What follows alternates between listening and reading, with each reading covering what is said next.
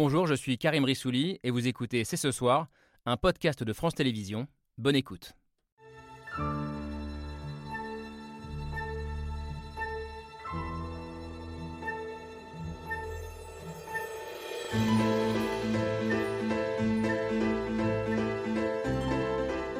Bonsoir, bonsoir à toutes et à tous. Soyez les bienvenus sur le plateau de C'est ce soir. Il s'agit d'un défi civilisationnel. Ce sont les mots prononcés ce matin même par la ministre de l'Environnement Barbara Pompili à quelques jours du début de la COP26 décisive pour l'avenir de notre planète. Sommes-nous prêts à changer nos modes de vie, abandonner nos voitures, nos maisons individuelles, aller vers plus de nucléaire, choisir la sobriété jusqu'à la décroissance? Faut-il tourner le dos à notre modernité et repenser notre rapport au monde et au vivant? On en débat avec nos invités. C'est ce soir c'est parti. C'est ce, soir, c'est parti, j'étais pressé. C'est parti avec Laure Adler et Camille Diao. Bonsoir à toutes les deux. Ravi de vous retrouver ce soir. Et bonsoir à vous, Dominique Bourg. Bonsoir. Vous êtes philosophe, l'un des grands penseurs de l'écologie politique. Vous êtes professeur honoraire de l'Université de Lausanne et vous publiez en ces, en ces jours-ci un nouvel essai coécrit avec Sophie Swatton, Primauté du vivant essai sur le pensable. Le mot est important, on verra pourquoi. C'est aux presses universitaires de France.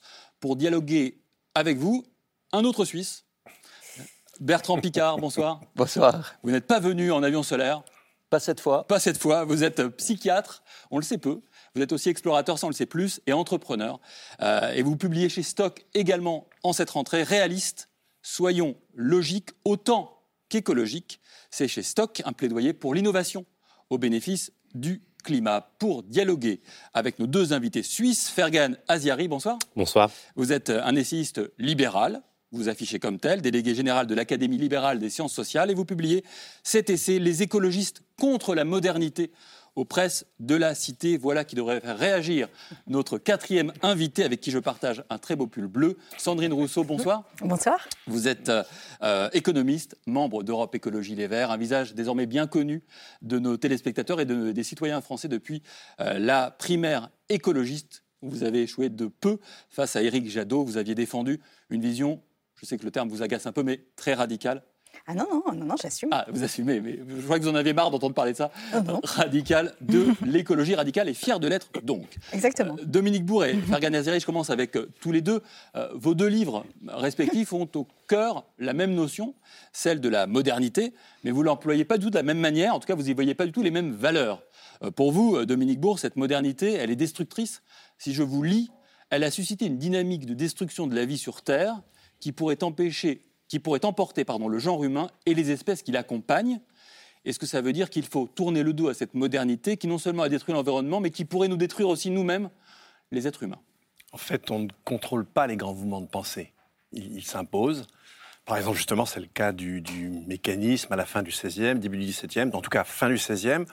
Vous avez toute une Europe savante qui adhère. Au départ, ces gens ne se connaissent pas. Mhm. L'idée s'impose à eux. Donc, en ce sens-là, si vous voulez, on ne peut pas être ni moderne ni anti-moderne. La, pensée, c'est une espèce de flux qui vous emporte. Ce qui est intéressant, c'est que cette modernité, justement, elle a fini par, produire son propre dépassement, et j'imagine qu'on y reviendra. Donc, ce n'est pas une position anti-moderne, d'autant que lorsque vous avez un dépassement, il y a aussi conservation. Donc, ce n'est pas simplement être anti-moderne. Mais effectivement, la modernité restera comme un moment de, si vous voulez, de crispation entre l'humanité et puis le système Terre qui l'accueille, avec une destruction inouïe du vivant. Vous commencez par ça. Hein. le climat, ça n'est jamais que les conditions optimales d'épanouissement de la vie. On ne pense pas le climat tout seul, ça n'a aucun sens. On ne pense pas des solutions pour le climat, on pense des solutions pour l'ensemble hmm. des problèmes écologiques. Euh, Farian Naziari, vous, vous vous élevez largement contre cette vision de l'écologie vous qualifiez d'anxiogène, voire de décliniste. Euh, pour Dominique Bourg, la modernité d'une certaine manière, c'est un problème. Pour vous, au contraire, c'est peut-être la solution à nos problèmes. C'est quoi ce qui vous distingue tous les deux? Oui, alors avant de parler de solutions, j'essaie d'abord de restituer le bilan de cette modernité dans cet ouvrage que vous avez euh, mentionné, c'est-à-dire que j'essaye de rappeler son bilan humanitaire, ce qu'on doit à la civilisation industrielle qu'on se plaît aujourd'hui euh, à détester, en rappelant que cette euh, modernité nous a délivrés de la famine, de la pénibilité, de l'ignorance, de la maladie, et qu'elle nous a aussi délivrés, et ça on l'entend peu, d'un environnement autrement plus toxique que celui que nous habitons aujourd'hui. Je crois que là c'est un des angles morts de l'écologie politique, c'est que c'est une idéologie qui voilà, euh, après euh, la, Seconde Guerre mondiale, émerge euh, en, en, étant transporté par beaucoup de penchants rousseauistes, c'est-à-dire qu'on part de la modernité avec un ton décliniste. Dominique Bourg l'a rappelé. Pour lui, la civilisation industrielle détruit l'environnement, donc on est là dans le registre du déclinisme, ce qui sous-entend au moins implicitement, et c'est là où j'ai pas mal d'arguments, je crois, à faire valoir, ce qui sous-entend implicitement que les sociétés qui seraient affranchies, qui sont affranchies du matérialisme, du développement industriel et de la richesse, elles entretenaient avec leur environnement une relation plus harmonieuse. Mhm. Et c'est en fait cette nostalgie pré-industrielle que je critique, puisque je rappelle qu'elle n'a finalement aucun fondement historique et géographique. Encore aujourd'hui, il faut le rappeler, la pollution fait beaucoup plus de victimes dans les pays faiblement industrialisés que dans les nations développées. Ça, personne ne le dit. Je n'ai jamais entendu un responsable écologiste dire bah oui, il faut plus de développement euh, à l'échelle mondiale et dans les pays du Sud pour notamment affranchir les populations les plus pauvres de la planète des pollutions pré-industrielles, lesquelles font beaucoup plus de morts que les pollutions euh, modernes. Ce qui ne veut pas dire que la modernité n'est pas apparue avec ses problèmes, ses soucis. Le changement climatique anthropique en est un, mais il me semble qu'il ne faut pas se laisser ce n'est pas un prétexte pour euh, se laisser gagner par cette nostalgie prémoderne, dans la mesure où cette civilisation industrielle, elle recèle aussi en son sein les moyens euh, de répondre aux nouveaux défis du XXIe siècle. Sandrine Rousseau, est-ce que vous vous sentez nostalgique de l'ère pré-industrielle Non, je, pas du tout. Je me sens pas du tout nostalgique de l'ère pré-industrielle. Et même, euh, moi, j'ai envie aussi de, dire que cette ère industrielle, on en a, on s'en est servi, on a bénéficié de cette ère industrielle et qu'on a un niveau de confort et un niveau de, soins, de santé qui, en effet, est lié à cette, euh, à cette euh, société industrielle. Et je le dis parce que on, on, a tendance à vouloir condamner les personnes qui ont soutenu cette, cette société, mais évidemment qu'elle avait, elle avait du sens. Aujourd'hui, la question qui nous est posée en tant que civilisation. C'est comment on, fait en sorte de changer radicalement notre mhm. manière d'être à l'environnement, au monde, et euh, même d'être à autrui, j'ai envie de dire, vivant, euh, humain ou non humain.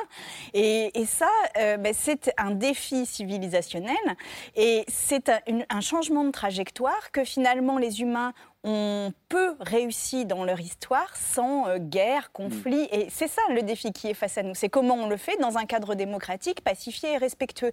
Et ça, aujourd'hui, eh bien, je pense que les... soit on s'en saisit aujourd'hui, maintenant, et on le fait de manière radicale, soit si on attend, alors euh, on s'expose à des conflits dont on ne saura pas jusqu'où ils nous mèneront. Bertrand Picard, vous, vous avez une expression, vous préférez l'éco-réalisme. Est-ce que ça veut dire que vous êtes un peu à mi-chemin entre ce qu'on vient d'entendre, les deux thèses qu'on vient d'entendre? Mais ce qu'on entend, c'est que la modernité semble un problème. Notre monde d'aujourd'hui n'est pas moderne. Notre monde d'aujourd'hui est archaïque, il est inefficient. On utilise encore tous les systèmes qui datent du début de l'ère pétrolière. La voiture avec moteur à combustion, les maisons mal isolées, les vieux types de chauffage, les énergies fossiles qu'on brûle pour avoir de l'électricité, les vieux systèmes industriels, ça n'a rien de moderne, rien du tout. Donc la modernité, ce serait d'avoir ce que les systèmes modernes, l'efficience énergétique, les énergies renouvelables peuvent nous permettre d'avoir maintenant, de manière, de manière à diminuer notre impact sur la nature. Donc il faudrait recadrer le débat et non pas essayer de pousser le monde dans le futur, mais déjà le ramener du passé vers le présent, parce que dans le présent, on a de quoi faire infiniment mieux que les catastrophes qu'on est en train de vivre maintenant. Une chose qui vous intéresse beaucoup, c'est comment on voit cet environnement autour de nous. Oui, et puis il y a les problèmes de temporalité et de calendrier par rapport à l'urgence que nous vivons, mm, mais ça, Sandrine Rousseau pourra en parler, Dominique aussi. Mais à l'intérieur de l'ouvrage de Dominique Bourg, vous l'avez rappelé, Thomas, qui est un grand savant, un grand scientifique de l'écologie, il y a toute une dimension de réflexion sur le, le lien qui s'est distendu entre l'homme et la nature. Et vous rappelez avec beaucoup de brio, philosophique aussi, comment ce lien s'est distendu. Est-ce qu'aujourd'hui, entre nous, les humains, et la nature, cette restauration du lien est-elle encore possible?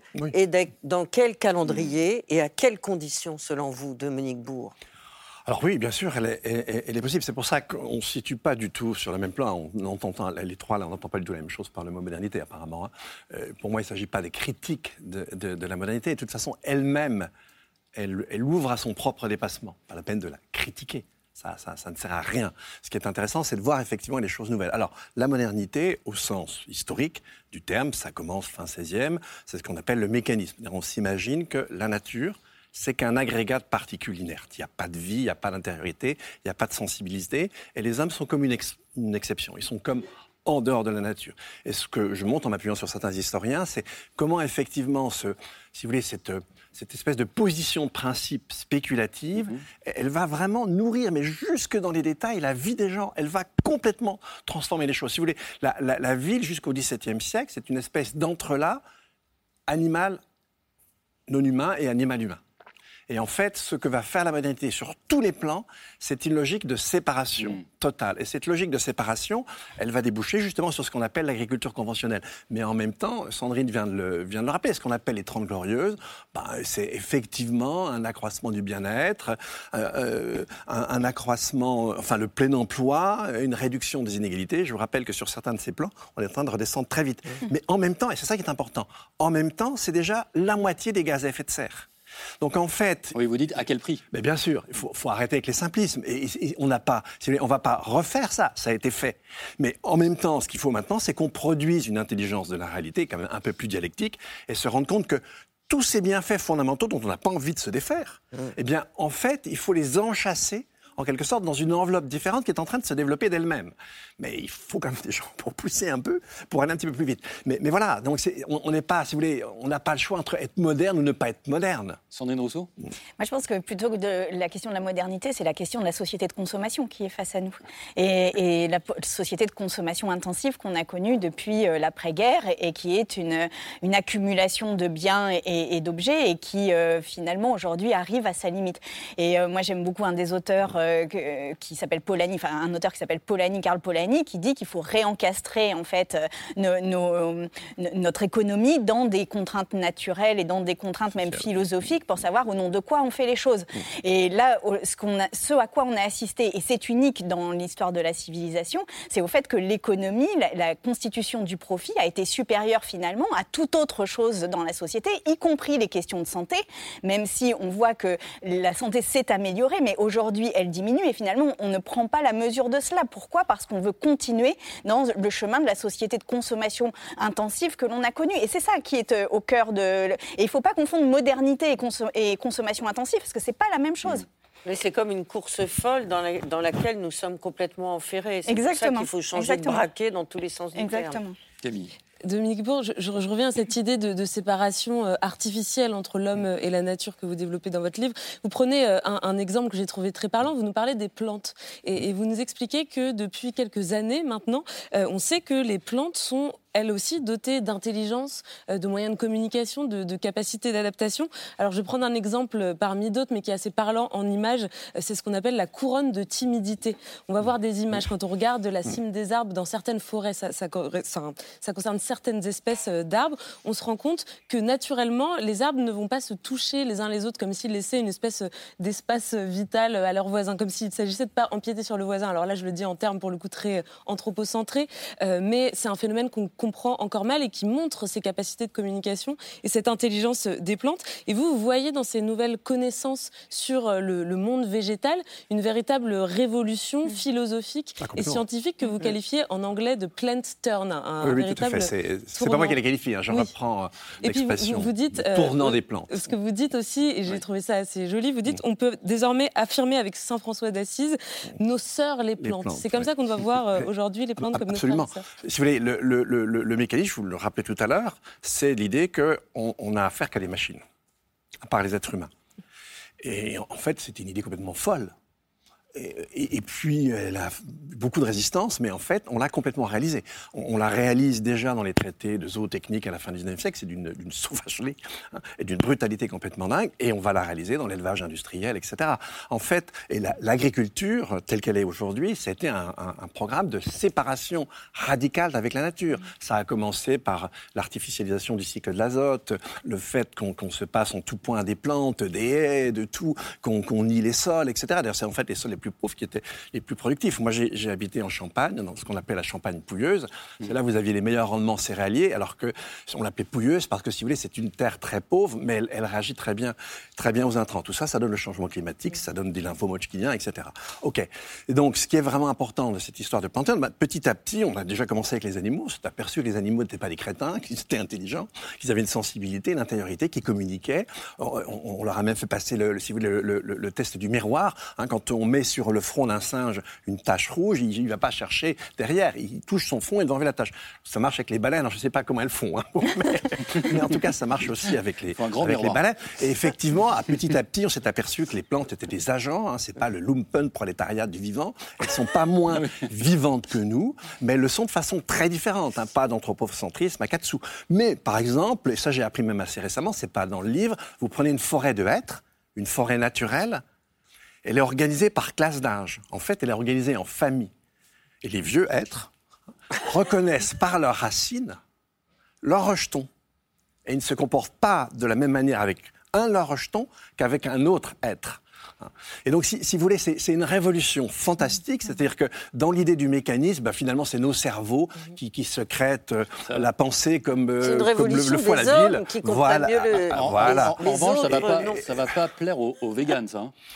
Ah, alors oui, alors alors là, si vous commencez à dire qu'il y a une sensibilité chez les plantes. Alors non, mais alors moi je suis absolument pas végane. Je sépare bien. Non, mais attendez, je sépare bien le problème déjà écologique, qui est un problème de manger moins oui. de viande et notamment moins de rouge. Après, j'entends bien qu'il y a des gens qui sont végétariens, si vous voulez, mais le véganisme gêne beaucoup parce que le véganisme, c'est une, ça va faire plaisir à notre ami, c'est une idée totalement moderne. C'est-à-dire qu'en fait, le vegan, il perpétue la coupure au sein du vivant. Alors, Comme Dominique le font les modernes. Justement. Mais il, a, il, élargit le cercle des heureux élus, si vous voulez. Fergan je vous ai vu sourire quand Dominique Bourg a dit ce n'est pas de l'anthropomorphisme, ce n'est pas ça du tout. Centrisme, oui. Anthropocentrisme.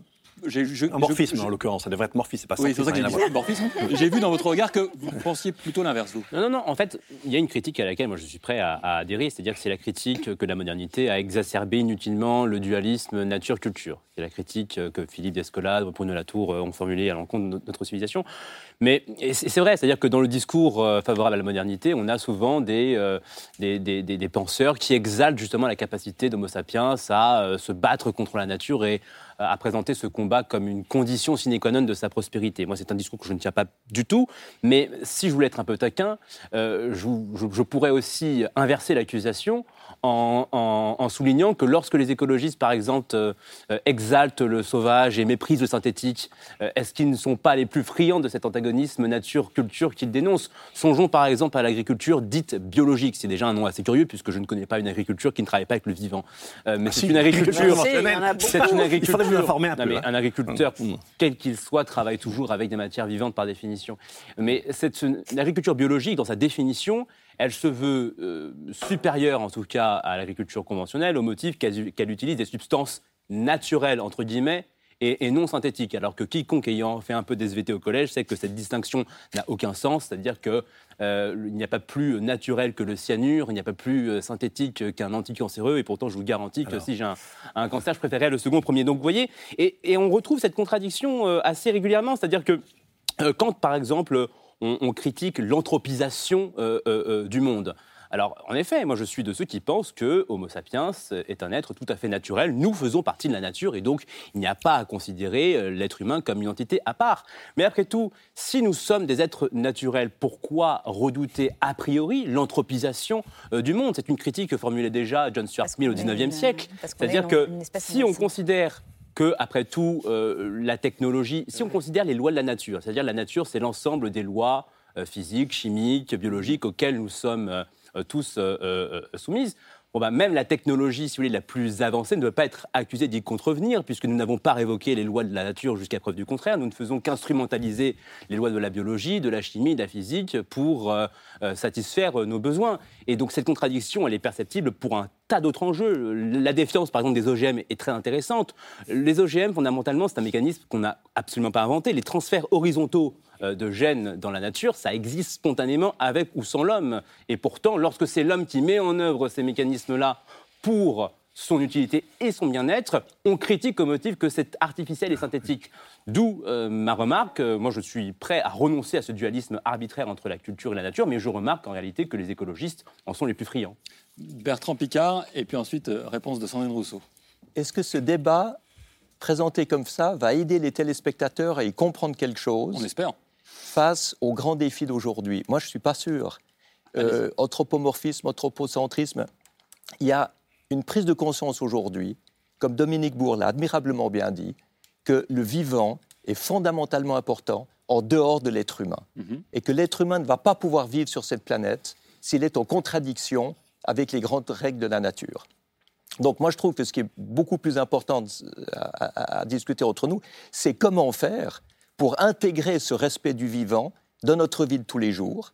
Comment est-ce qu'on va pouvoir protéger l'environnement? Comment est-ce qu'on va pouvoir protéger le vivant et lutter contre les changements climatiques sans que ce soit une philosophie sacrificielle qui repousse tout le monde? Parce que c'est ça le problème, je trouve, dans une certaine vision de l'écologie qu'on nous a montré, c'est que même si le but est absolument correct, le résultat, c'est que beaucoup de gens sont effrayés, euh, prennent de la distance et arrivent peut-être à une situation comme celle de M. Aziari qui finalement repousse l'écologie parce que l'écologie est trop menaçante dans notre mode de vie. Donc moi, je pense que c'est ça qu'il faudrait aborder. On sent le pragmatisme euh, qui vous anime, le réalisme qui vous anime. Le terme sacrificiel, euh, tout à l'heure on a dit radical. Certains considèrent que la radicalité c'est une forme de sacrifice. Qu'est-ce que vous en pensez de ce terme-là de sacrifice, sacrificiel dans votre approche de l'écologie? Mais sacrificiel, ça renvoie à l'idée qu'on va devoir se passer des choses les plus importantes dans notre vie. Or, précisément, euh, pour moi, l'écologie, c'est de retrouver le sens de ce qui est important dans la vie, c'est-à-dire euh, le fait euh, de prendre soin, d'avoir du temps, le fait d'avoir une bonne santé, de, ne pas passer sa vie à travailler et à gagner de l'argent. Et en fait, c'est profondément ce, à quoi on devrait aspirer, et ce à quoi ont aspiré bien des humains avant, avant cette période d'industrialisation massive et excessive. Et surtout, euh, je pense qu'aujourd'hui, euh, ce qui, au contraire, est enthousiasmant, et, finalement les débats euh, récents l'ont montré, ce qui est enthousiasmant, c'est de réinventer la société et de refonder la société sur autre chose qu'une forme de consommation et de progrès que l'on a, a, réduit à la question de progrès technologique. C'est-à-dire qu'on on a, on a, considéré aujourd'hui que le seul progrès et le progrès humain se résumait à, un progrès de la technique. Et moi, cette notion-là, je, je, je, la, je la dénonce. C'est-à-dire que les progrès humains sont avant tout des progrès de solidarité, des progrès de vivre ensemble et des progrès de rapport à la nature qui sont à reconstruire sur une autre base que celle, d'aujourd'hui. Il y a, peut-être une petite distinction entre vous parce que, non, je, parce que je, vous lis, vous dites les prochaines années seront très difficiles.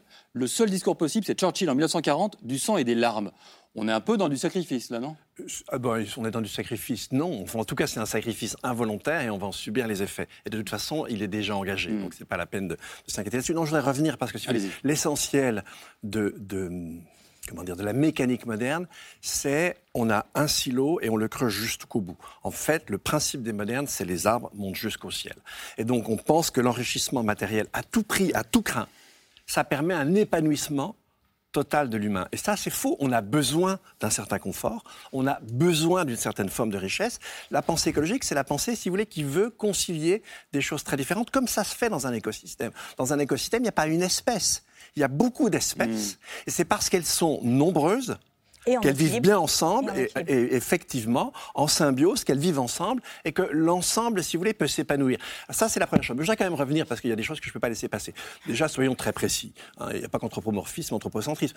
L'agriculture biologique, il faut être clair. L'agriculture biologique, ça, ça, s'invente, si vous voulez, à la fin du 19e et puis ça va prendre vraiment forme avec Howard dans les années 40.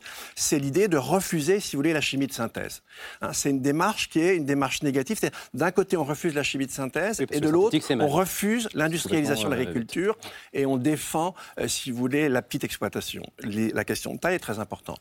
En fait, se sont développés d'autres courants très importants, l'agroécologie, l'agroforesterie, la permaculture.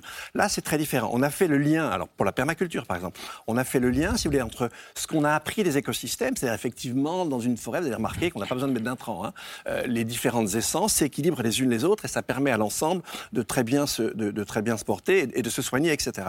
Et, et- et- donc, euh, on, on- a pris cette idée des écosystèmes, on s'est inspiré des aborigènes, ça donne la permaculture. C'est donc une espèce de, de fusion entre euh, des comportements très anciens, très raci- enracinés, sans doute dans une connexion très forte avec la nature, et, et le meilleur de notre production scientifique. Donc, ce qu'on appelle maintenant l'agriculture biologique, ça inclut tout ça. Hein, c'est plus cette définition. Donc ça, c'est...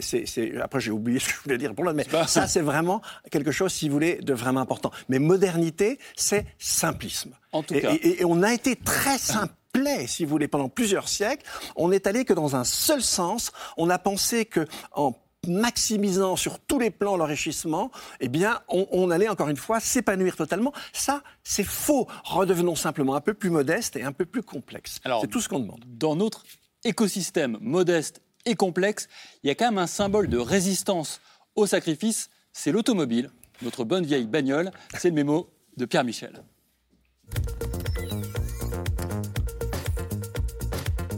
Mode de transport privilégié, mais un secteur en difficulté. Les Français aiment leur voiture, mais la voiture va dans le mur. La ceinture de sécurité est efficace. Et ça, il faut bien le crier bien haut. C'était l'âge d'or de l'automobile, celui de Roland Barthes et de la DS de chez Citroën.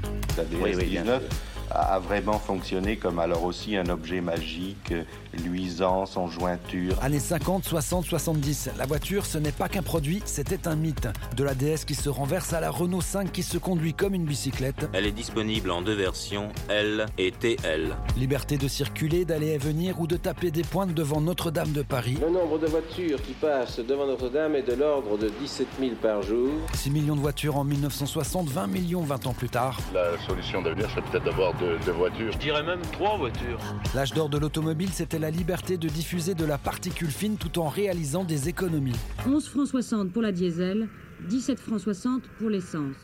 La voiture, c'est ce qui va façonner le territoire. Années 70, la France renonce aux grands ensembles. Elle privilégie la maison individuelle et affiche un but. Permettre à toutes les familles de conditions modestes de pouvoir penser à l'accession à la propriété. Le pavillon d'un côté, le supermarché de l'autre, la route relie, le rond-point fluidifie. La France pavillonnaire, c'est celle de l'indispensable voiture. Vous venez de loin? Bah, Je viens, disons, environ un kilomètre. Un kilomètre. Et tous les jours, vous êtes forcé de faire ce trajet Tous les jours. Depuis 2018, la hausse des carburants et l'apparition des gilets jaunes, ce modèle est en crise. J'en ai marre de tout, j'en ai marre de payer. On n'habite pas tous à 500 mètres de notre lieu de travail. D'un côté, la voiture coûte de plus en plus cher. De l'autre, on veut encore limiter la vitesse. On est censé tracer sur l'autoroute. Donc 110 après. euh, Entre injonction à lever le pied ou à arrêter de polluer avec nos gros SUV, On ne peut pas se déplacer avec une tonne 5 de fer. la voiture critiquée, mal aimée. Ils sont 3 sur 4 à prendre le volant chaque jour pour se rendre à leur travail, même en zone urbaine. Mais la voiture toujours plébiscitée. Sandrine Rousseau, on vous a vu à l'instant. Euh, Qu'est-ce qu'on fait? Qu'est-ce qu'on fait pour répondre à la demande légitime des Français euh, de rouler moins cher? Parce qu'ils doivent rouler, parce qu'on l'a vu, l'aménagement du territoire est ainsi fait qu'il y a le réel aussi. Et le réel pour des gens, bah, c'est d'être obligé de prendre la voiture. Bah, c'est là que l'État intervient et c'est là que l'État social, écologiste euh, intervient. C'est-à-dire que euh, plutôt qu'une une économie euh, libérale, un État protecteur, c'est aussi un État qui, par exemple, investit dans des voitures, dans des zones où les personnes aujourd'hui possèdent personnellement la voiture et qu'on revoit l'accès à la mobilité par des voitures qui soient déjà beaucoup moins lourdes qu'a- qu'actuellement et puis qui appartiennent en commun à, à un quartier, à, une ville, à une zone et qui soient entretenues comme ça. Je rappelle quand même que la voiture, par exemple, c'est 4700 euros par an en moyenne. hein. Donc quand on dit que le plein d'essence coûte cher, c'est bien au-delà du plein d'essence. C'est la voiture comme mobilité qui coûte extrêmement cher. Mais ce qu'on a vu très bien dans le reportage et ce qui aujourd'hui pose problème, c'est qu'on a vendu un rêve à ces gens-là. Et on a vendu un rêve d'accomplissement par euh, ce pavillon avec son petit garage et sa voiture devant, etc.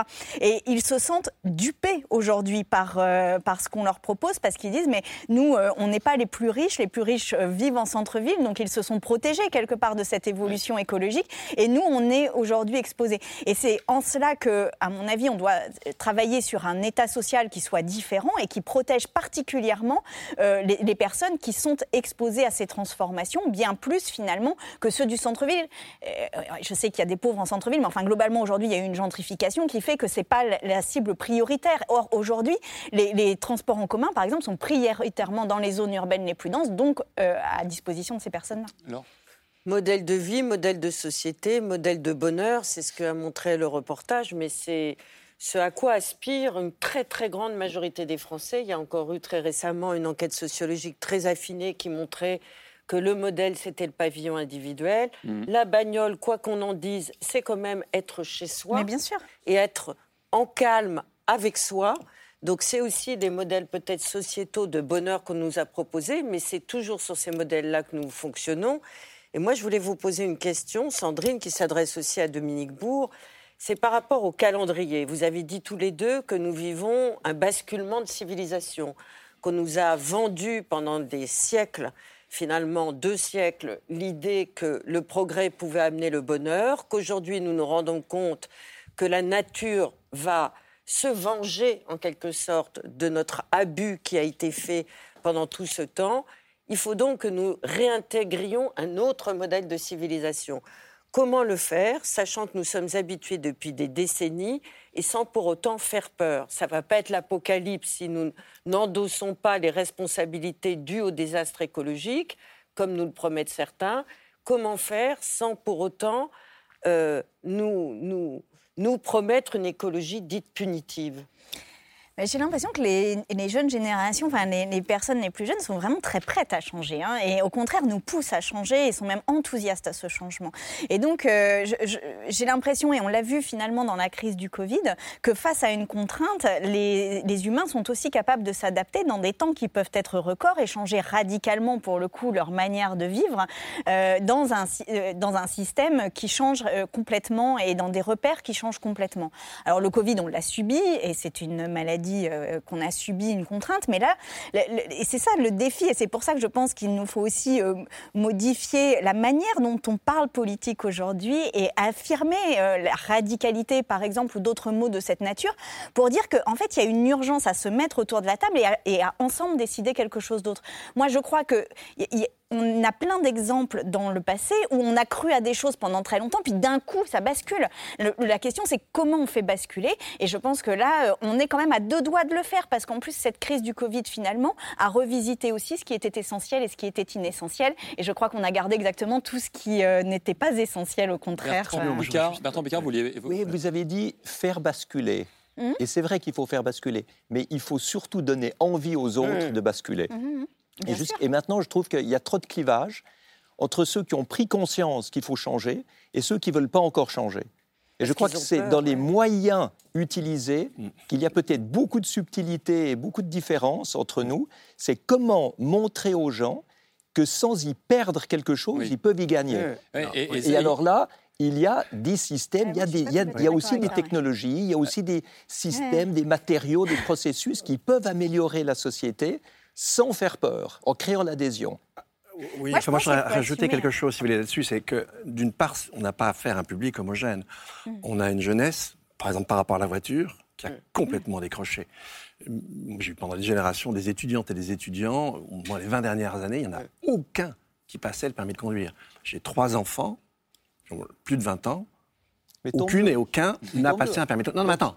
C'est ce c'est quelque chose. Non, non, non, non, pas du tout. Non, non, non, non, non, Ça veut dire, ça veut dire qu'il y a une évolution qui est importante. Mais maintenant, ceux qui ne passent pas le permis de conduire, et je sais pas si, j'espère que ça vous a pas échappé, l'enquête que le Lancet a publiée vers la mi-septembre. Vous avez trois quarts, ouais, trois quarts des jeunes au monde. Et dans les pays, il y avait dix pays où on a interviewé les, des jeunes. Il y avait les Philippines, le Nigeria, euh, l'Inde et le Brésil. C'est pas ce qu'on appelle des pays occidentaux. Ça m'a beaucoup étonné parce que je n'avais pas du tout la même idée. Et là, c'est trois quarts des jeunes ils ne pensent pas à la bagnole. Ils disent, nous sommes effrayés de l'avenir. Et toute la difficulté, c'est comment, si vous voulez, on, on- on- on concilie, c'est la question que vous avez posée, et, et aussi Laure, c'est la question du rythme. C'est ça qui est, disons, presque tragique dans la situation dans laquelle on est. C'est-à-dire qu'effectivement, on, on pourrait imaginer qu'on a le temps. En fait, on n'a pas le temps.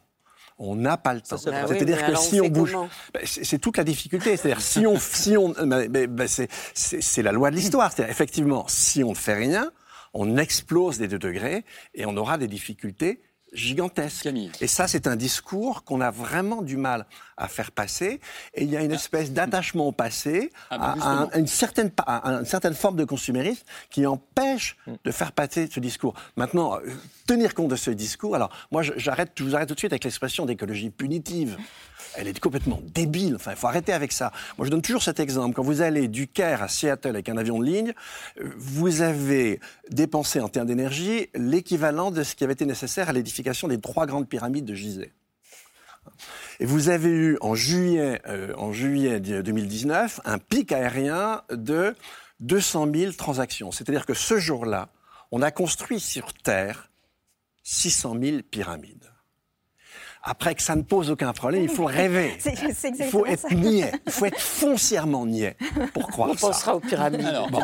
Et donc, du coup, si vous voulez, ça, il faut l'entendre et dire, bah oui, il y a des choses sur lesquelles on doit revenir. Le, le- le problème de ces gens qui sont coincés, c'est des gens qui sont coincés pour des raisons monétaires. Ils sont partis à la campagne parce qu'ils ne pouvaient pas se payer un appartement en ville.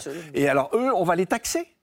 Vous voyez bien que c'est pas possible. Alors, il y a une solution, Dominique Bourg. En tout cas, En une tout cas, sur la question de la, de voiture euh, individuelle, vous disiez que les jeunes euh, conduisent de moins en moins, mais pour ceux qui continuent à conduire, et, ils Et sont- même vous, ils sont, euh, bah, moi je conduis très rarement, mais j'ai le permis. Ouais, mais vous n'avez pas de voiture, je Parenthèse, non, je n'ai pas de voiture. Voilà. Bah voilà. Mais j'habite en ville aussi. Pour ceux qui continuent à, à conduire, la solution qui est promue par les politiques, c'est la transition vers la voiture électrique, qui, qui serait moins émettrice de, de CO2. Et cette transition, elle est en marche là au mois de, de septembre. Euh, c'est en euh, à l'échelle de l'Europe, la voiture qui s'est le plus vendue, le modèle, c'est un- c'est une Tesla, c'est une voiture électrique. A priori, ce serait une bonne nouvelle, mais justement, euh, en vérité, c'est un peu plus compliqué que ça. Euh, on ne peut pas vraiment dire que la voiture électrique, c'est un véhicule qui ne pollue pas, puisque produire une voiture électrique, et on ne le dit pas assez, ça demande beaucoup plus d'énergie que de produire un- une voiture classique à moteur thermique. Ça émet deux fois plus de gaz à effet de serre. Ça demande aussi des métaux rares, dont l'ex- à l'autre bout du monde pollue les sols, les eaux et aussi énormément de conséquences sur euh, les, populations. Euh, en gros, la voiture électrique, ça transforme et ça délocalise la, pollution plus que ça, ne l'efface et ça ne la supprime. Et, on revient justement à, notre discussion du début sur euh, la question de la modernité et du, pro- pro- du progrès technologique. Je me tourne vers vous, euh, Fergan Aziari. Est-ce que ça, ça ne montre pas justement que s'accrocher à notre modèle de vie en prenant des solutions technologiques, ce serait finalement un leurre et une solution illusoire Sur la voiture euh, électrique, vous avez raison sur un point, c'est-à-dire que tout dépend de la qualité du système euh, électrique et des énergies utilisées pour la fabriquer et pour la faire tourner. Si vous utilisez une voiture électrique et vous la rechargez dans un pays qui brûle du charbon pour produire l'électricité, eh on ne voit pas très bien euh, euh, l'intérêt. Il s'agit aussi Et de la production euh, oui, de, non, bien de sûr, mais voiture ça, fait partie aussi de, de- de- des énergies qui sous-tendent notre système industriel. C'est le même problème. Or, c'est là aussi un des, des paradoxes, je crois, les plus, euh, les plus grands euh, du mouvement écologiste. C'est-à-dire que tout à l'heure, on parlait de l'urgence climatique. On est tous d'accord pour dire qu'il y a une urgence. Personne aujourd'hui, il y a- enfin, les climato-sceptiques n'existent plus. euh, Donc, on est tous d'accord sur le fait qu'il Si, qu'il il y en a faille. encore. Ah, mais ils n'ont plus d'influence. Donc, euh, la question n'est plus là. Donc, on est d'accord sur le Qui le fait. reconnaissent en façade et puis qui le reconnaissent pas vraiment. On est d'accord sur le fait qu'il faille euh, faire face à l'urgence climatique. Mais Moi, je remarque et je me désole du fait que les mêmes qui aujourd'hui euh, euh, versent dans l'alarmisme, euh, sans doute à raison, sont aussi ceux qui mènent parfois une guerre contre les solutions les plus efficaces contre le problème en question. Je que- pense, un exemple? je pense à la défiance des écologistes vis-à-vis de l'énergie nucléaire, qui est pour moi l'exemple le plus, euh, le plus, le plus flagrant de cette contradiction. Il faut quand même rappeler aujourd'hui que grâce au nucléaire, un Français émet moins de CO2 qu'un Sud-Africain, qu'un Chinois ou qu'un Mongol, donc ce qui montre que la richesse, voyez, entretient avec cette, les gaz à effet de serre une relation beaucoup plus complexe que celle qui est décrite dans, dans, dans les médias. Et euh, je constate que bah, les mouvements écologistes, pour des raisons, à mon avis, qui ont les plus à la, qui ont trait davantage à la morale, à l'éthique qu'à des considérations euh, environnementales, sont opposés à cette énergie, alors même que sans cette énergie-là, rien ne peut se faire en matière d'électrification des usages, euh, de développement, de découplage, etc., etc. On va pas lancer un débat sur le nucléaire. Maintenant, Bertrand Picard, dernière question avant de basculer sur la dernière partie de l'émission. Les transports, c'est vraiment votre domaine. Le monde entier vous a connu en 2015-2016 quand vous avez réalisé le premier tour du monde en avion qu'on voit ici, sans carburant ni émissions polluantes à bord de Solar Impulse. Est-ce que c'est envisageable aujourd'hui? C'est une question simple. J'espère que la réponse sera simple aussi. D'avoir un mode de transport individuel absolument écologique. À, à part le cheval. je veux dire. Écoutez, aujourd'hui, Et encore. Encore, vous avez du méthane. Euh, non, mais la question, c'est qu'il y a beaucoup de gens qui veulent une voiture. Donc, le côté réaliste, c'est se poser la question qu'est-ce qu'on fait?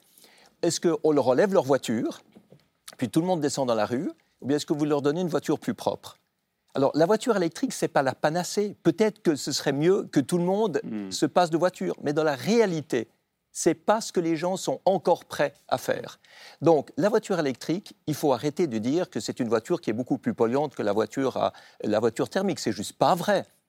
Il n'y a pas de bloc moteur, il n'y a pas de carburateur, il n'y a pas de boîte à vitesse, il n'y a pas d'échappement.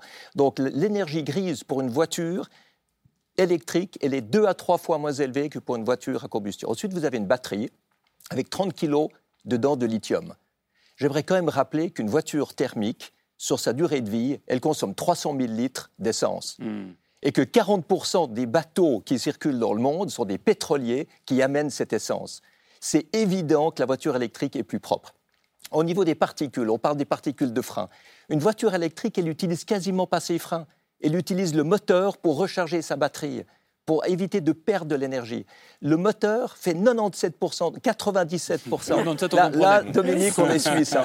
97% de rendement. Vous perdez 3% d'énergie. Ouais. Sur une voiture thermique, vous perdez les trois quarts.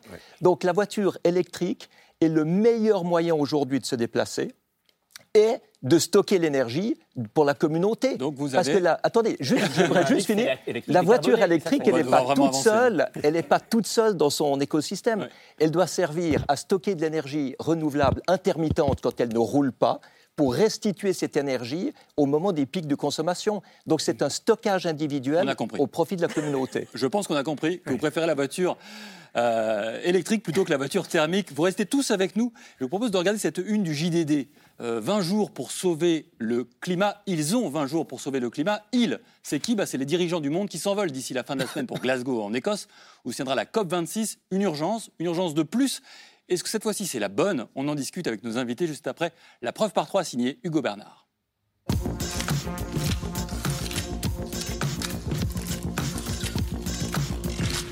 La preuve par trois commence par cette image. Une photo prise aujourd'hui à Paris et dans laquelle il y a Grantin, Barbara Pompili. La ministre de l'écologie présentait ce matin un plan pour garantir l'autonomie énergétique du pays. Il s'agit d'un défi civilisationnel. Le plan prévoit la neutralité carbone d'ici à 2050.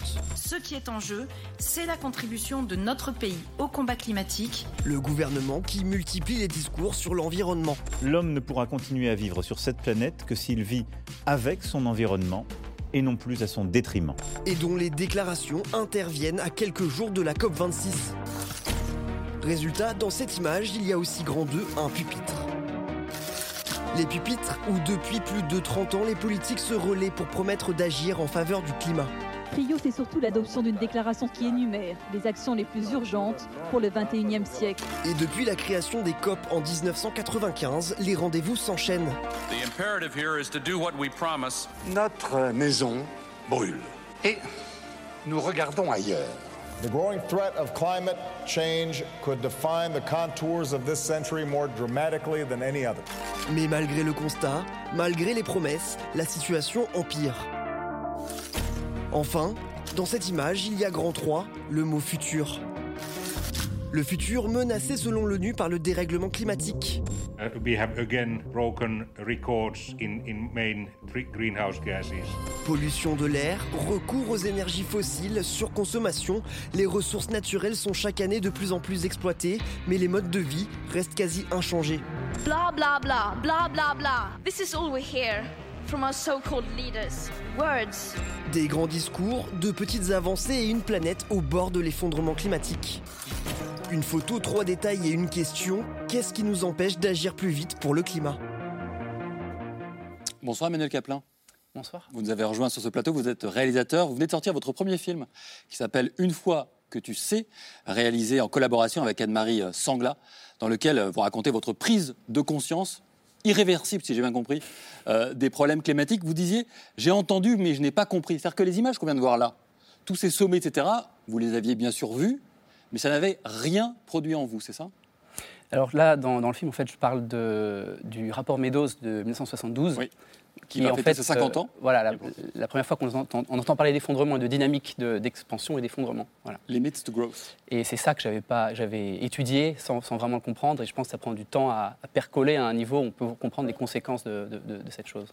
Et comment ça s'est passé? Comment tout à coup euh, on percole, pour reprendre votre terme Comment on comprend? Ben Justement, c'est un processus très lent ou plus ou moins rapide selon les personnes.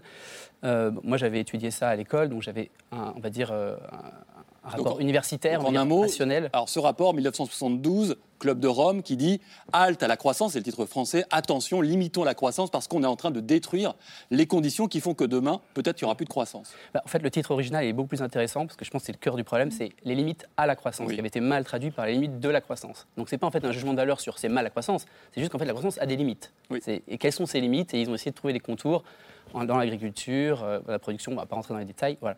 Et donc, euh, j'ai voulu repartir de, de, ouais. de, ce, on va dire, ce, ce, rapport fondateur sur la pensée écologique aujourd'hui, écologiste, je veux dire, parce que euh, je pense que c'est l'écologie politique actuelle, c'est l'écologie de, de l'effondrement, on parle de déclinisme, et, et, et en fait, fondamentalement, j'écoutais, oui. on parlait de, de modernité, etc. Je, moi, je parle en tout cas de projets modernistes. L'idée, c'est quand même qu'il y ait de plus en plus, pour de plus en plus de monde, pour le plus longtemps possible. C'est quand même ça l'horizon émancipateur. Oui. Et en fait, c'est ça qui est, qui est qui, c'est le deuil qu'il faut faire. Et, et, et c'est pas parce que euh, on n'est pas de bonne volonté. Euh, si, il y a, y a quelqu'un qui vend des, des, à San Francisco d'ailleurs euh, qui vendait des, des technologies, technologies, de géo-ingénierie pour euh, permettre euh, d'éviter un réchauffement ouais. climatique qu'on n'est pas capable de, de, limiter par les émissions et donc en trouvant des manières de, de limiter les intrants solaires et qui disait de toute façon il y a deux types de pays. Il y a ceux qui disent euh, on va rien faire et qui font rien, et puis il y a ceux qui disent on va faire quelque chose et qui font rien. et, et, en fait, c'est pas mal résumé. Et, et voilà. Et donc, donc la COP 26, on en parlera peut-être tout à l'heure. On va en parler. Ça va, on va être, c'est absolument nécessaire parce que c'est les fondements de, de la diplomatie climatique du siècle à venir. Mais en même temps, c'est absolument insuffisant parce que fondamentalement, on ne sait pas créer de la stabilité sociale sans croissance. Et pour vous, la solution, s'il y a solution, ça part de la base de la société, de la part d'initiatives très très locales. On va voir un extrait de la bande-annonce de votre film Une fois que tu sais. If you want to do anything with people, you got to understand how we work on the inside. You know, I sit across from my daughter every day and I worry about her future, and that is an incredible motivator for me. We are fighting for your children. We are fighting for your faut choisir entre rester dans la légalité ou sortir du système, eh bien nous en sortirons. Tous ces mouvements, ces marches pour le climat, ces gilets jaunes, ça peut converger. Slow down, plant a garden. We can have more of what really counts. Quand l'espoir meurt, l'action commence, et l'action commence maintenant. L'action commence maintenant. Fargan Azeri, je vous ai vu réagir euh, devant les propos d'Emmanuel Kaplan. Euh, Est-ce qu'on doit changer de modèle pour sauver la planète qu'il faille changer de modèle, oui, mais le problème, c'est que personne n'entend euh, exactement la même chose par euh, changer de modèle. Mais je voudrais juste un instant revenir sur ce qu'on ce a évoqué, puisqu'on a évoqué le, rapport Meadows adressé au Club de Rome. Je trouve que c'est un très bon exemple, précisément, euh, d'un rapport qui, sous-estime les, potentialités et de, de l'innovation. Parce qu'il faut quand même le rappeler que le rapport Meadows faisait toutes des, des prédictions quand même assez sombres. C'est-à-dire qu'on prévoyait des famines de masse euh, euh, en, en 2000, on prévoyait une pénurie de terres arables, on prévoyait, on prévoyait, faux. des- on- on- on Ah, prévoyait ah, une pénurie de terres arables, on prévoyait une pénurie de- de- d'éléments, de, matériaux, et toutes ces prévisions ont été déjouées parce que euh, euh, le, le progrès industriel a fait qu'on est parvenu, par exemple, à produire beaucoup plus de nourriture sur une, sur une quantité, une surface de terre beaucoup plus réduite. Et ça, ce sont autant de facteurs qui peinent à être pris en compte par, euh, par les, les- ceux qui font des- de, de la prospective, parce que l'innovation, par définition, est un processus euh, hasardeux et incertain. Mais con- pour ce qui est du changement climatique aujourd'hui, je voudrais quand même rappeler euh, deux choses. C'est que, encore une fois, je, je l'ai rappelé tout à l'heure, qu'il n'y a pas tu sais, de lien automatique entre croissance économique et euh, émissions de gaz à effet de serre, parce qu'il y a la, va- la variable technologique qui est importante à prendre en compte. Et j'ai rappelé tout à l'heure qu'un Français émettait moins de CO2 qu'un Chinois, qu'un Sud-Africain et qu'un Mongol, et que la Mongolie était dix fois moins riche que la France. Mais comme c'est un pays qui tourne au charbon, c'est un pays qui pollue beaucoup plus que la France grâce à l'énergie nucléaire. Même ça, c'est faux. Enfin, que- tout est faux. même ça, Tout est c'est faux.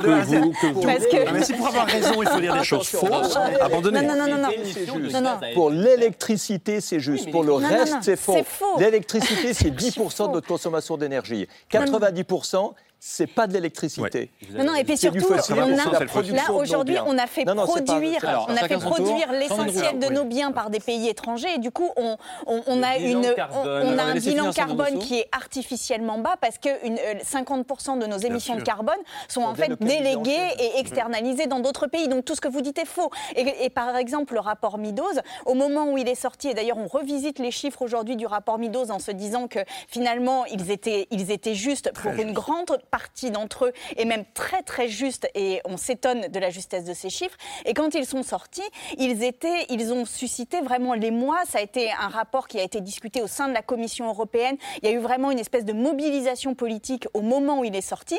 Et ce qui s'est passé, c'est qu'il y a eu une, euh, euh, une, enfin, une reprise en main par les libéraux et par les acteurs économiques pour dire c'est la croissance, c'est la croissance qui va nous sortir. Et aujourd'hui, le défi que l'on a, c'est de sortir d'un système de croissance où on croit toujours plus pour aller vers un système d'équilibre. Et finalement, même les libéraux dont vous, dont vous parliez tout à l'heure, John Stuart Mill, Smith et Ricardo, Oui, euh, parlaient d'un État stationnaire. Absolument. Et c'est ça qu'on a absolument Oui, oui, perdu, cette totalement. idée de, de, de limite même, dans un cadre de bien-être, mais de limite à notre, à notre croissance et à notre puissance sur le monde. Parce qu'en fait, il va falloir qu'on renonce à une forme de puissance sur le monde. Et ça, Totalement. euh, c'est un changement philosophique majeur. Et c'est ça le défi qui est à à nos portes aujourd'hui. Le problème, c'est que quand on parle de croissance et de décroissance, on ne dit pas ce qui doit croître et ce qui doit décroître. Ça, c'est par conséquent, tout le monde se tape Ah bah, dessus bah, sans parler de la même chose. Attendez. Il faut décroître la pollution, l'inefficience, la démesure, le gaspillage, tous les émissions de CO2, tout ça, bien sûr qu'il faut les décroître. Maintenant, la question, c'est est-ce qu'on doit décroître l'économie? Et jusqu'à maintenant, l'économie était couplée à la destruction de l'environnement parce qu'on voulait toujours produire plus et consommer plus pour maintenir l'économie. Moi, ce que j'écris dans mon livre, Réaliste, c'est qu'on peut aujourd'hui, grâce à tous les nouveaux systèmes scientifiques d'aujourd'hui, et pas de la géo-engineering et tous ces trucs d'apprentis sorciers, des trucs de bon sens et de nouveaux systèmes, on peut découpler la croissance économique de la quantité de la consommation pour le coupler à la qualité de l'efficience. En d'autres termes, c'est l'écologie qui devient le moteur de l'économie, parce que le plus grand marché industriel du siècle, c'est de remplacer tout ce qui pollue par ce qui protège l'environnement. Et pour moi, c'est ça qui va permettre au monde politique et au monde économique de faire cette bascule, de faire ce changement que nous voulons tous. Est-ce que ça veut dire que vous n'avez, c'est pas au niveau des dirigeants de la COP26 que ça va se jouer, qu'il faut attendre davantage de l'innovation technologique, davantage peut-être du corps social comme dans le film de Daniel Kaplan, c'est plutôt là que ça se joue. On n'a pas besoin de plus d'innovation technologique aujourd'hui. Si, si, on on a déjà énormément de choses qu'on ne met pas en œuvre. Alors, innover pour le futur, c'est très bien, mais utilisons déjà aujourd'hui ce qu'on a à disposition pour diviser par quatre notre consommation d'énergie en devenant efficient, en produisant tout ce qu'il nous faut comme énergie avec des sources renouvelables, parce qu'aujourd'hui c'est possible, entrer dans une économie circulaire. Donc on ne change pas de civilisation. Mais ça, c'est quelque chose. On reste dans le même schéma. C'est quelque chose qui va Et permettre l'efficience, c'est un piège. de convaincre les négociateurs, parce qu'à l'origine, c'est quand même de la COP 26 qu'on Ouais. parle. Ouais, bien sûr. Moi, moi j'y j'y vais régulièrement et j'y serai de nouveau. qu'est-ce qu'on voit? On voit des négociateurs qui font des guerres de tranchées parce qu'ils ont l'impression que tout engagement pour le futur est préjudiciable à leur développement économique. Et moi, ce que j'aimerais faire passer comme message, c'est que c'est aujourd'hui exactement le contraire. C'était vrai à la COP de Copenhague parce que les solutions n'étaient pas rentables. Aujourd'hui, les solutions sont rentables et si on veut vraiment que ces pays-là aient un développement économique harmonieux, ils doivent intégrer les, les technologies pour l'environnement. Fergan. Il est impératif aujourd'hui de concilier développement euh, technologique et, euh, changement, et lutte contre le changement climatique pour une raison très simple, c'est que de toute façon, on sait qu'aujourd'hui les technologies les plus crédibles face au changement climatique sont des technologies coûteuses, qu'elles vont nécessiter beaucoup d'investissements, des efforts économiques considérables, non, et que donc coûteuses, vous ne ferez pas, vous ne ferez pas, vous ne ferez pas ces efforts dans un champ de ruines. Et d'ailleurs, il y a un autre impératif dont on n'a pas parlé, qui est celui de l'adaptation, mais qui est aussi un impératif qui montre l'inanité de la post-croissance, c'est qu'on sait qu'aujourd'hui, les données nous le montrent, que la résistance et la résilience des sociétés humaines face aux aléas naturels, elle augmente aussi avec le développement industriel. C'est-à-dire que lorsque vous vous appelez Israël, que vous avez les moyens de dessaler l'eau de mer, que vous avez les moyens de mettre en place des systèmes d'irrigation développés, que vous recourez à des pratiques agronomiques avancées, eh bien vous êtes beaucoup moins vulnérable aux épisodes de sécheresse que lorsque vous appelez Madagascar. Quand vous appelez les Pays-Bas, que vous avez les moyens de mettre des systèmes de protection côtière ultra sophistiqués, que vous avez les moyens d'aménager des, des, des polders, des systèmes pour drainer l'eau, vous êtes beaucoup moins vulnérable à la montée des eaux et aux inondations que lorsque vous vous appelez le Bangladesh. Donc une des solutions, ce n'est pas la seule, mais une des stratégies, c'est de s'assurer que les gains en résilience devancent sans cesse l'émergence des nouveaux risques, ce qui montre là encore une fois l'inanité de la post-croissance, parce que ça reviendrait à sacrifier des centaines de millions de gens qui aspirent à un niveau de Mais vie ça, c'est à la condition que les pays vous le riches- non, mais ça, c'est à la non, condition- alors, que juste vous le vouliez ou non, oui, mais laissez-le que juste vous le vouliez ou non, aujourd'hui, les chiffres montrent que le développement industriel, encore une fois, permet cette résilience, ce qu'une décroissance ne permettrait pas, tout en Alors, sacrifiant des centaines alors, de millions de gens. Dominique Bourg, tu voulais Merci. répondre depuis longtemps. Alors, absolument. Mais déjà, première chose, revenons au rapport Meadows. Ce que disait le rapport Meadows, publié en On va répondre 72. aussi à ce que vient de dire Voilà. Oui, ah ben, bien sûr, je vais répondre, ne vous inquiétez pas. Mais bon, si vous voulez, c'est que l'ensemble des courbes, il y avait six courbes, sauf une, puisque c'était des ressources non renouvelables, hein, qui forcément descend. Mais les autres, c'est des courbes de Gauss. Elles commencent à s'inverser entre 2020 et 2040. Donc les famines en 2000, c'est dans l'imaginaire de M. Fergan, mais c'est pas du tout dans le texte lui-même. On fera du Ça, c'est la première. Non, alors ça, et, en plus, dans ma petite collection, on a publié justement euh, un très, on a republié en français le texte de Turner. Justement, c'est le texte, si vous voulez, qui a refait toute l'analyse d'un physicien pour montrer en quoi le degré d'erreur des courbes des Meadows, assez étonnant Ok, d'ailleurs. on avance c'est là-dessus. 3-4%. Non, on s'en Voilà, fout. on, on Non, y on va. s'en fout pas, mais on a vu vu ça. ça. Maintenant, la croissance. Merci, Laure. Parlons, parlons de la croissance. La croissance, si vous voulez, ju- jusqu'au jour d'aujourd'hui, c'est deux choses. C'est la consommation de ressources, c'est la consommation d'énergie. Depuis une quinzaine d'années, par point de PIB, on consomme, enfin, si vous voulez, le- la consommation de ressources au monde croît plus vite que les points de PIB. Donc, par point de PIB on- et augmentation du PIB, on consomme de plus en plus de ressources.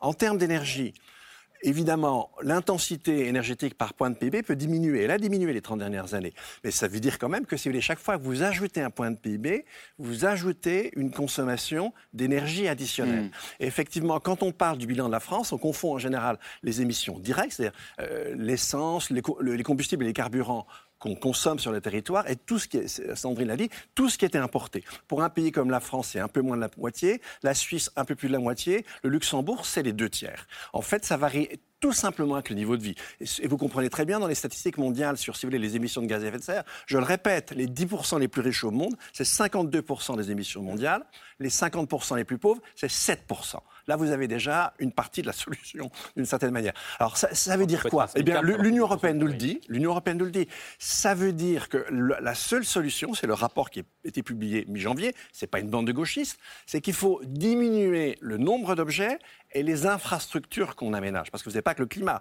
Et en plus, le climat, c'est sympa, mais que l'énergie soit carbonée ou pas, l'énergie, c'est la mesure de notre capacité à transformer l'environnement. Attention, même si elle n'est pas carbonée.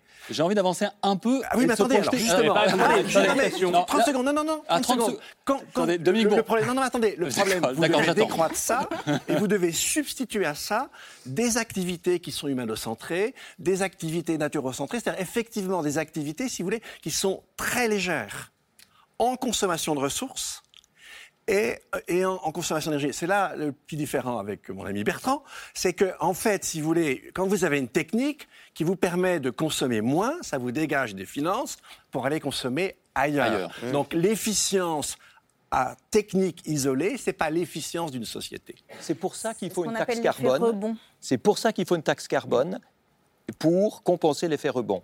Mais, aujourd'hui, on n'a jamais réussi à compenser l'effet rebond. Non. Et c'est ça le cœur du Mais sujet, c'est que quand bien même Qu'est-ce que vous vous appelez avez un objet... qu'est-ce que vous appelez l'effet rebond Je suis Mais pas quand, vous avez un objet qui On consomme moins d'énergie, par exemple un avion euh, qui consomme moins d'énergie, en fait, vous faites plus de voyages derrière. Quand vous avez une voiture qui consomme moins d'essence, vous en achetez une deuxième. Et c'est ça l'effet rebond. Et en fait, euh, la question, ça n'est pas la quantité d'énergie par objet, c'est la quantité d'énergie totale que l'on consomme. Et ça, nous n'avons pas réussi.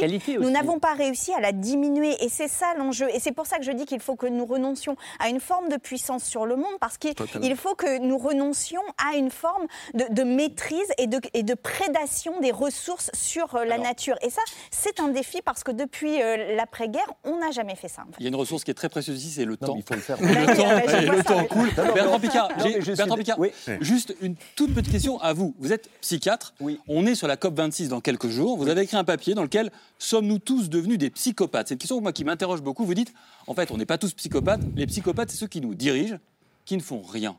En quoi ils sont psychopathes ces gens-là? Les psychopathes, en termes psychiatriques, c'est ceux qui n'ont aucun sentiment de culpabilité, un égoïsme total et qui se moquent complètement de la souffrance des autres. Et statistiquement, il y en a 3% dans la population, mais on voit, mais on voit qu'ils on voit, on voit qu'ils se concentrent pour être à peu près à 20% dans les instances dirigeantes. Ces gens-là qui nous dirigent, comment est-ce qu'on va les faire changer? Pas en leur disant qu'ils font souffrir les autres, non, mais en leur donnant des moyens plus écologiques d'atteindre leurs buts économiques, financiers, industriels et autres. Et c'est ça le réalisme. Le réalisme, c'est qu'autour de ce plateau, on peut tous être d'accord qu'il faut sauver l'environnement parce qu'on n'est pas des psychopathes ici. Mais ceux qui ont des intérêts personnels à faire durer le système le plus longtemps possible et à détruire l'environnement pour s'enrichir, ces gens-là, il faut leur montrer qu'ils peuvent s'enrichir sans détruire l'environnement et qu'il y a beaucoup de solutions beaucoup plus rentables aujourd'hui qui protègent l'environnement que ce qu'il faut déjà. Je ne sais pas si c'est inquiétant ou rassurant ce que vous nous dites, mais en tout cas, on l'a écouté avec beaucoup d'intérêt. Je dois vous laisser partir, parce que je crois que vous avez un- une urgence maintenant. Un avion continue- solaire un, avion solaire pour repartir, je ne sais où dans le monde. En tout cas, on va avancer votre livre. Réaliste, soyons logiques autant qu'écologiques, c'est-à-dire chez Stock. Et nous tous, ici, on poursuit la discussion avec les coups de cœur de Laure et de Camille. C'est la liste de C'est ce soir.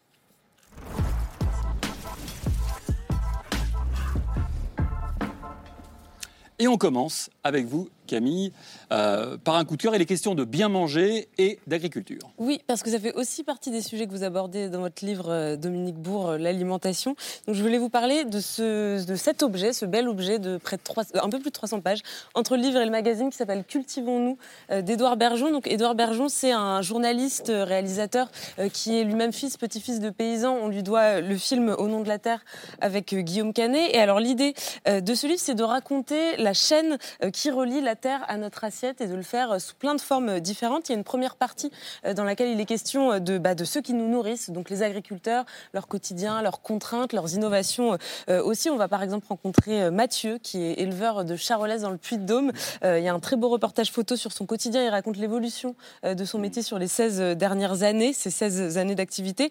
Une deuxième partie est consacrée à la chaîne et au circuit de l'alimentation, donc des agriculteurs jusqu'au marché, au supermarché, en passant par les restaurateurs.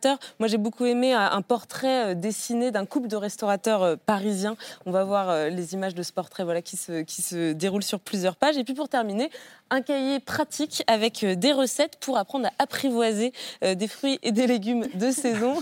par exemple, l'asperge. L'asperge, Ah bah, c'est pas de saison, Oh, C'est au printemps, c'est au printemps, Eh bien ben, sûr. Non, c'est pas de saison en ce moment. Ah bon, non, non, merci, je, vous je- je- je faisais un petit quiz sur quelle saison l'asperge, mais du coup, on a, on a spoilé. C'est au printemps. Ouais. Donc voilà, c'est un beau livre, ça donne faim et ça donne à réfléchir en même temps. Ça apparaît le 4 novembre aux éditions des Arènes. Merci. Eh ben, je crois qu'on n'a pas le temps. On Mais est si, à la si, si, on a le temps.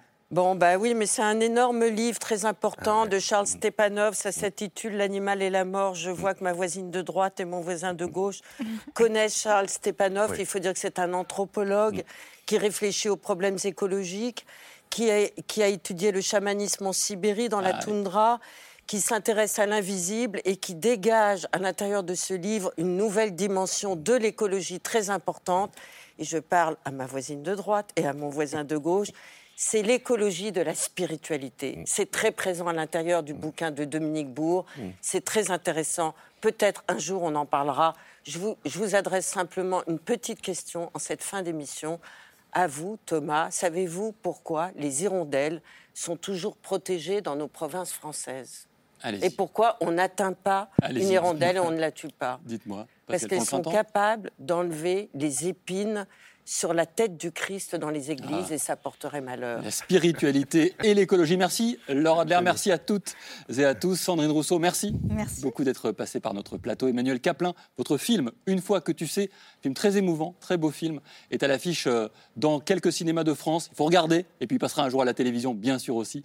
Fergan Azeri, merci beaucoup d'être venu. Les écologistes contre la modernité, c'est à lire aux presses de la Cité. Tous, on va relire le rapport Meadows. En attendant, on pourra lire aussi Dominique Bourg. Merci de nous avoir accompagnés. Vous avez coécrit avec Sophie Swatton. Primauté du vivant, essai sur le pensable. C'est aux presses universitaires de France. Camille, Laure, merci. On se retrouve demain soir à 22h30, même lieu, même heure. Bonne soirée.